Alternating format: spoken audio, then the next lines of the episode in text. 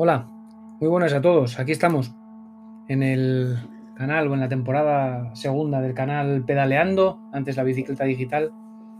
Y como os prometía en, el último podcast, esta semana hablamos de activos digitales.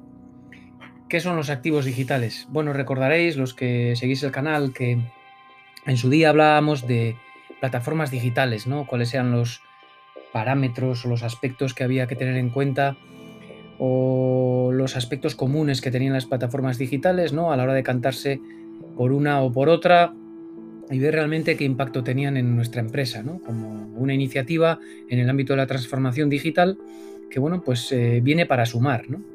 Y de la misma manera que cuando tenemos un ámbito productivo o queremos prestar un servicio y hacemos uso de una máquina o, de un eh, bien para, para hacerlo, en ese momento pues hablamos de eh, activos eh, fijos en ocasiones o en este caso este activo es digital. al final es como tener una máquina en una línea de producción, una máquina que compramos, en la que hacemos una inversión y que pretendemos amortizar en X años, ¿no? Le hace 10, 15, 20, los que sean, ¿no? Cuando hablamos de plataforma digital, eh, deberíamos hacerlo de una manera muy similar. En lugar de hablar de software, deberíamos hablar de un activo digital, ¿vale? Y cuando hablamos de activo digital, es importante que tengamos en cuenta dos aspectos. Por un lado, el el, caso de negocio, ¿no? El plan de negocio asociado a ese activo digital. Esto es, cuánto me voy a gastar yo en ese activo digital y cuánto retorno voy a tener de ese activo digital o gracias a este activo digital, qué incremento en mi negocio voy a tener, ¿vale? La, la manera, como sabéis, de cuantificar cualquier inversión en el ámbito de la transformación digital no es únicamente cuántos costes me reduce, sino también cuánto me aumenta los ingresos, ¿vale? Tenemos eh, las dos formas de hacer que ese retorno sea mayor. de hecho, ese aumento de ingresos o de creación de nuevos servicios a través de activos digitales, como los que estamos comentando ahora, probablemente puedan llegar incluso a tener mayor impacto que el concepto de reducción de costes como tal, ¿vale? Es verdad que estamos muy habituados a utilizar los activos digitales para pues, la reducción de costes en producción, reducción de mermas, eh, reducción de efectivo en ámbitos de calidad, con temas de calidad predictiva, mantenimiento predictivo o mantenimiento basado en la condición para reducir costes de mantenimiento o incluso optimizadores que nos permiten optimizar eh, tanto cadenas logísticas como eh, optimizar el mantenimiento preventivo y tener de alguna manera pues digamos, nuestra empresa lo más en forma posible desde el punto de vista de costes internos, ¿vale?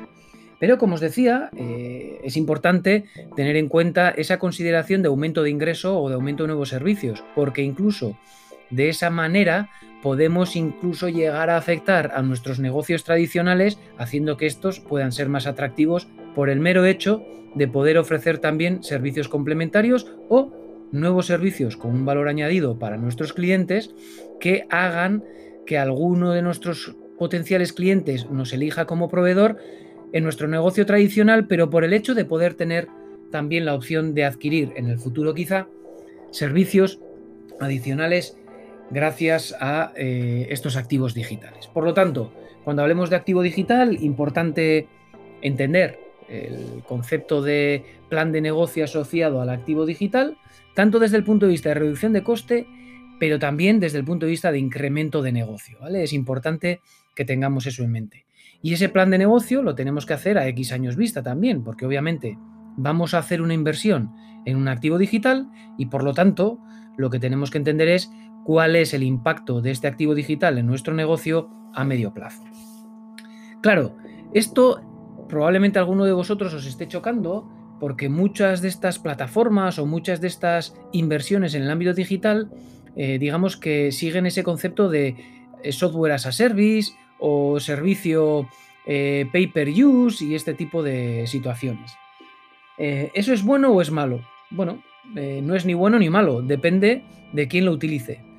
Yo os transmito desde aquí una reflexión que considero que como mínimo deberíais tener en cuenta, ¿no? Y es el hecho de entender cómo de diferentes os hace ese activo digital frente a la competencia. Me explico.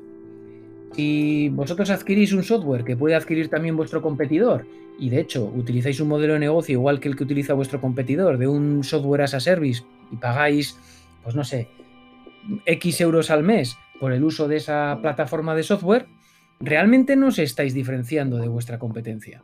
Seguís siendo los mismos. ¿Vale? Y competís con una herramienta nueva, pero a la que también tiene acceso vuestra competencia.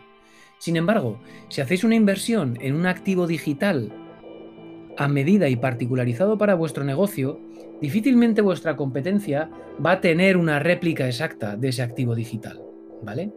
Y de hecho, a medio plazo incluso puede llegar a ser más competitivo y en ese plan de negocio que comentábamos antes puede ser mucho más rentable el hacer una inversión en un activo digital donde puedes, efectivamente, pagas un, dinero mayor durante los primeros años hasta que dejas el activo digital implantado en la, en la empresa.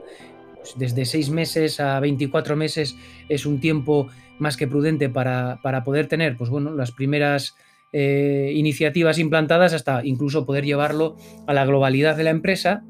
Eh, y tienes que comparar esos, esa inversión inicial en esos 6 o de 6 a 24 meses que haces con la inversión en el proyecto de implantación del activo digital con lo que te va a costar, ¿vale?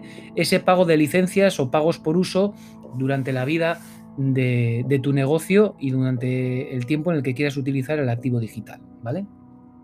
Es la única manera de comparar un modelo y otro, ¿vale? Y enfrentarlo obviamente a cuánto de eh, especial o cómo de único te va a hacer ese activo digital en tu negocio. Si pagas una licencia de software, obviamente no estarás adquiriendo un activo digital. Estás adquiriendo pues, los derechos de uso de un software de un tercero. Si adquieres un, un activo digital, realmente el propietario o copropietario de ese activo digital debería ser tú y por lo tanto tendrías que tener un entorno de control y de diferenciación frente a tus competidores que, por supuesto, deberían mantenerte en una eh, potencial ventaja competitiva, ¿vale? Por lo tanto, concepto de activo digital, pensad que tenéis una máquina, por decirlo así, que está unida a vuestras líneas de producción o a vuestros negocios y que esta, eh, este activo digital, en lugar de ser tangible y físico, pues puede estar en la nube, pero que es un activo vuestro, ¿vale? Es un activo vuestro que introducís en vuestro plan de amortización, introducís en vuestras inversiones e introducís en vuestro eh, análisis DAFO, si me permitís, pues bueno, como una fortaleza de, de la empresa y un elemento claro de diferenciación frente a vuestra competencia. Porque si hacéis una inversión en un activo digital, tiene que ser porque realmente implantáis esos casos de uso y esos casos de negocio detectados para el incremento de ingreso y para la reducción de costes en una herramienta digital que no va a ser la misma o que no va a tener el mismo grado de implantación que el que pueda tener un competidor vuestro, porque un competidor vuestro tendrá sus casos de negocio y sus casos de uso que incluso siguiendo una estrategia similar, tendrá un producto diferente. Por lo tanto, como mínimo, antes de hacer una inversión en, estos ámbitos, yo os animo a que hagáis esa reflexión a medio plazo del plan de negocio de invertir en un activo digital y por el otro lado también que hagáis el plan de negocio de no invertir en un activo digital y en adquirir unas licencias de, software. Y bueno, pues eh, hacéis la valoración de lo que cuesta uno eh, en 15 años, lo que cuesta otro en 10 o 15 años también, y qué ventajas, oportunidades o debilidades y amenazas os generan unas, una u otra opción. Así que nada, eh, haced ese, antes de hacer cualquier inversión en, herramientas de software, por, por, muy baratas que puedan parecer, al final eh, creo que es importante que se haga esta reflexión inicialmente, porque puede que hagáis todo un proceso de migración a un sistema que efectivamente quizá tienes un pago por usuario, un pago por máquina o por licencia muy bajo, pero que a medida que lo vayas escalando en tu negocio, que lo vayas extendiendo en el tiempo, etcétera, pueda convertirse incluso en un lastre para la compañía y que no te genere esa ventaja competitiva porque tu competidor aférrimo pues también puede hacer lo mismo.